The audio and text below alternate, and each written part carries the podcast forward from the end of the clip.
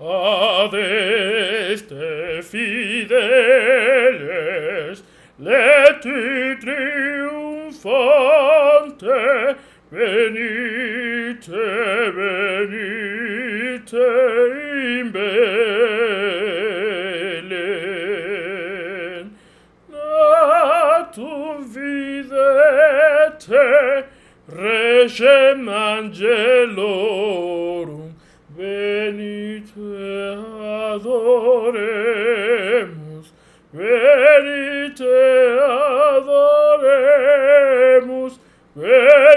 venite adoremus in Dominum.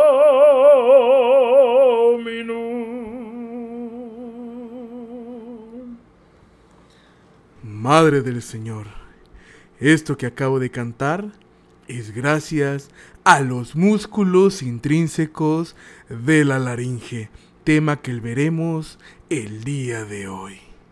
Bienvenidos a Anatomía del Doglandero, el lugar donde la anatomía se vuelve emocionante y divertida, como si estuviéramos chismoseando con tu comadre o tu compa. Soy el doctor César Landero, tu anfitrión y guía en anatomía, y estoy aquí para llevarte en un emocionante viaje a través de la anatomía del cuerpo humano. Sean bienvenidos.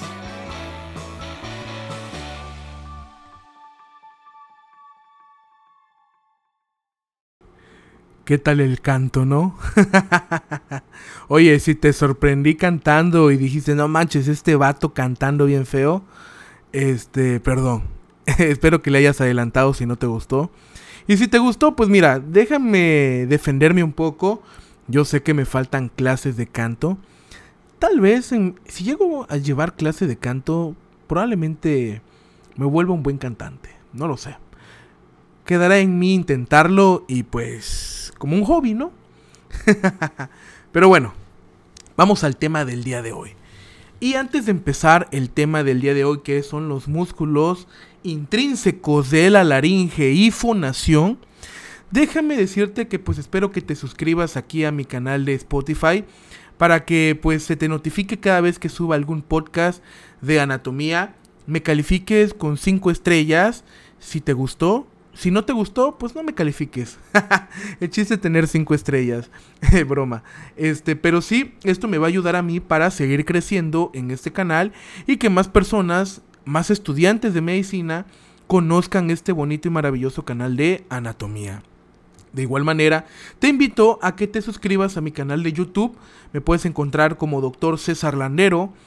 Y ahí subo bastantes videos, no solo de anatomía, sino también he subido algunos de fisiología y fisiopatología. Y en mi Instagram igual me puedes seguir, ahí subo algunos videos cortos de anatomía. Y luego en mis historias pues subo cositas para que te desahogues. Entonces sígueme en mi Instagram, este, YouTube e incluso hasta en mi TikTok que me puedes encontrar como doctor.landero. Pero bueno, vamos a ver que los músculos intrínsecos de la laringe se van a insertar en los cartílagos de la laringe. La laringe se sitúa a niveles vertebrales entre la, entre la vértebra cervical número 3, o sea C3, a la vértebra cervical número 6, o sea C6, por ligamentos y membranas. Los nueve cartílagos de la laringe son los siguientes. Vamos a tener un cartílago tiroides, un cartílago cricoides, un cartílago epiglotis, dos cartílagos aritenoides, dos cartílagos corniculados y dos cartílagos cuneiformes. Esos van a ser los nueve cartílagos de la laringe. Ahora, estos músculos intrínsecos de la laringe actúan en gran medida para ajustar pues la tensión de los ligamentos o pliegues bucales. Y esto lo que van a provocar es que van a abrir o cerrar precisamente la hendidura glótica, que es un espacio entre los, entre los pliegues vocales. Y pues van a abrir y cerrar esta hendidura vestibular. La abertura por encima de los pliegues vestibulares o también conocidas como cuerdas vocales falsas. Esta acción no solo es importante durante la deglución, sino que fíjate que también pues se va a ajustar el tamaño del vestíbulo laringio durante la fonación o la producción de la voz.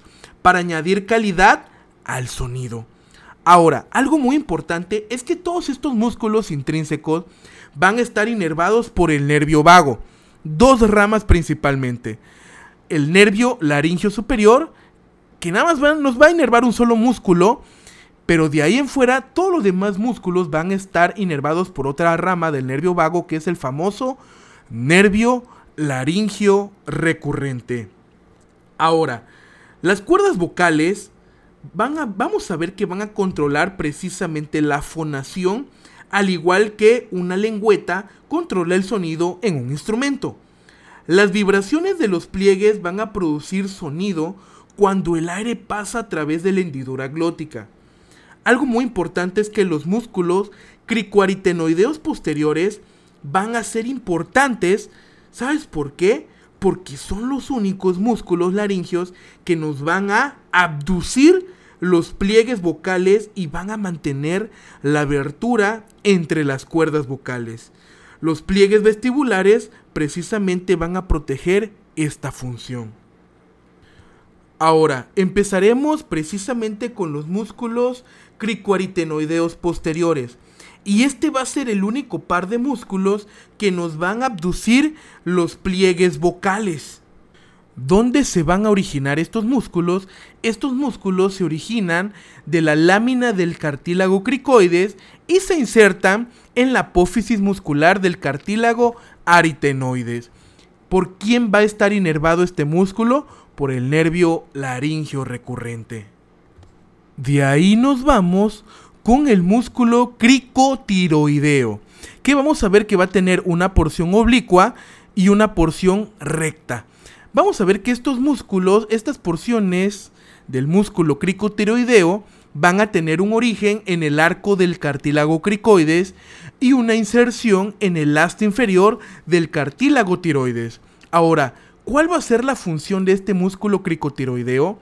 Va a alargar y modificar la tensión de los pliegues vocales. Alarga y modifica la tensión de los pliegues vocales. Alarga y modifica la tensión de los pliegues vocales. Eso.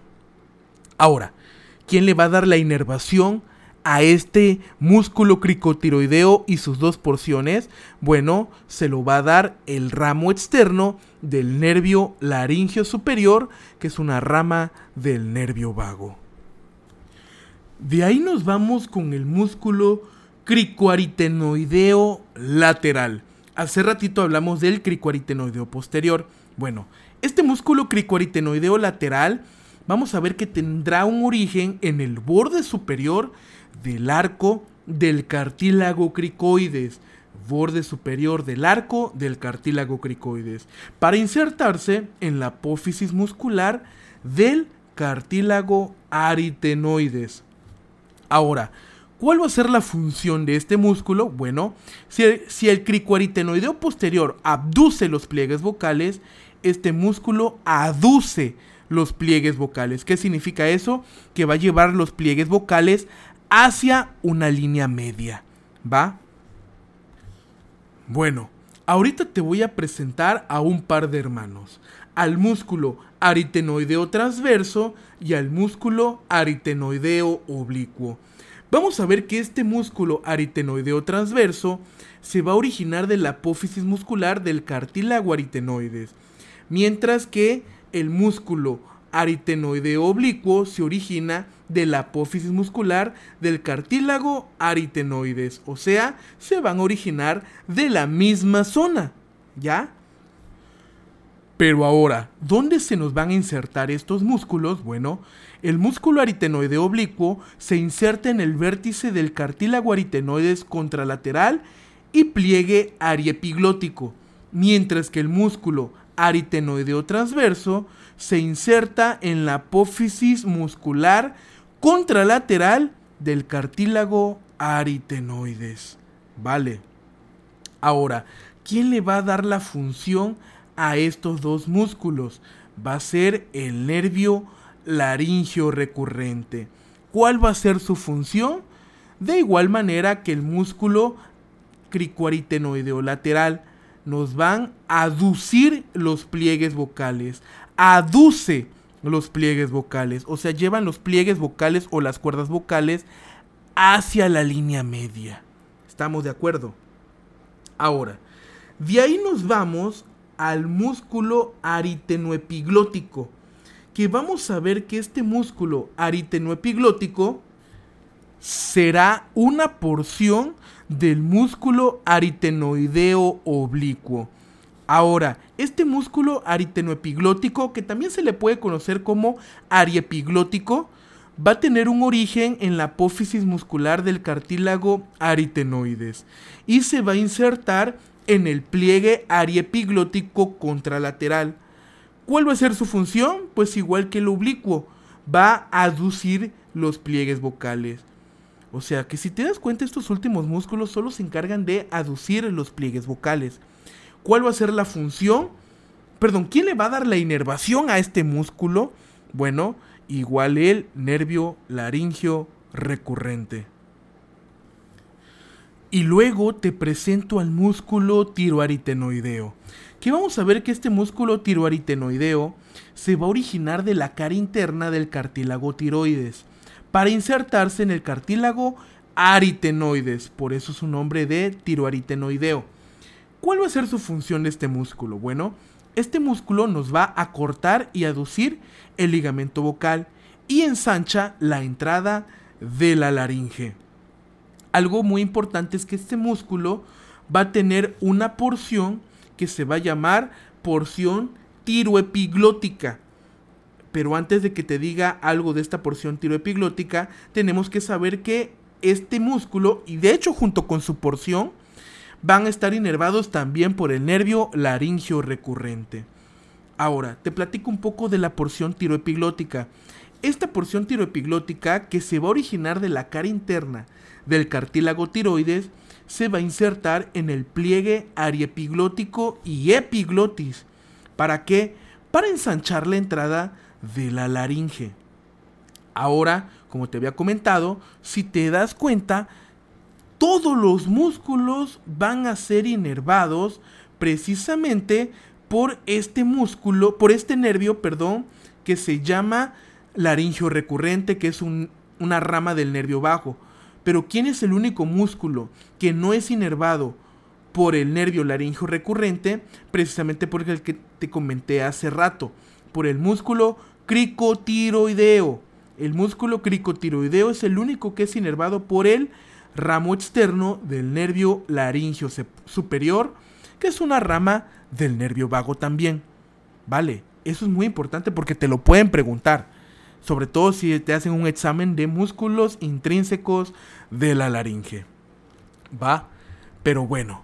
De mi parte, mi querido Ana, tu estudiante, eso sería todo de los músculos intrínsecos de la laringe y de la fonación. Y de hecho, te voy a dar un mnemotécnico que me sirvió a mí para aprenderme a estos músculos. El mnemotécnico es cri cri cría atití. es cri de cricotiroideo, cri de cricoaritenoideo lateral, el otro cri de cricoaritenoideo posterior, el A de aritenoideo la, este, transverso y oblicuo, la otra A de la porción aritenoepiglótica del aritenoideo oblicuo, T de tiroaritenoideo y el otro T de la porción tiroepiglótica del tiroaritenoideo. Cri cri, cría, atiti. Te puede servir por si te, te ayuda para que te los aprendas todos de memoria, ¿no? por cierto, algo muy interesante y un dato curioso antes de cerrar este capítulo. Por ejemplo, la ronquera puede deberse precisamente a cualquier problema que provoque la vibración inadecuada de los pliegues vocales. La inflamación y el edema pues van a ser comúnmente la causa de la ronquera, que puede estar inducida por el tabaquismo, el uso excesivo de la voz, la enfermedad por reflujo gastroesofágico, un poco de tos o mucha tos o incluso infecciones este, faringias. Las cicatrices quirúrgicas, los nódulos o quistes incluso el cáncer también pueden causar ronquera. Curioso, ¿no? Pero bueno, Ahora sí, mi querido Anato estudiante, de mi parte sería todo. Espero que sigas teniendo un exitoso y maravilloso día y que este capítulo te haya ayudado para comprender mejor este tema. Cualquier duda, cualquier cosa, ya sabes dónde localizarme. Te quiero mucho, te mando un abrazo y un beso directo en tu corazón. Muchas bendiciones y a darle con todo. Hasta luego.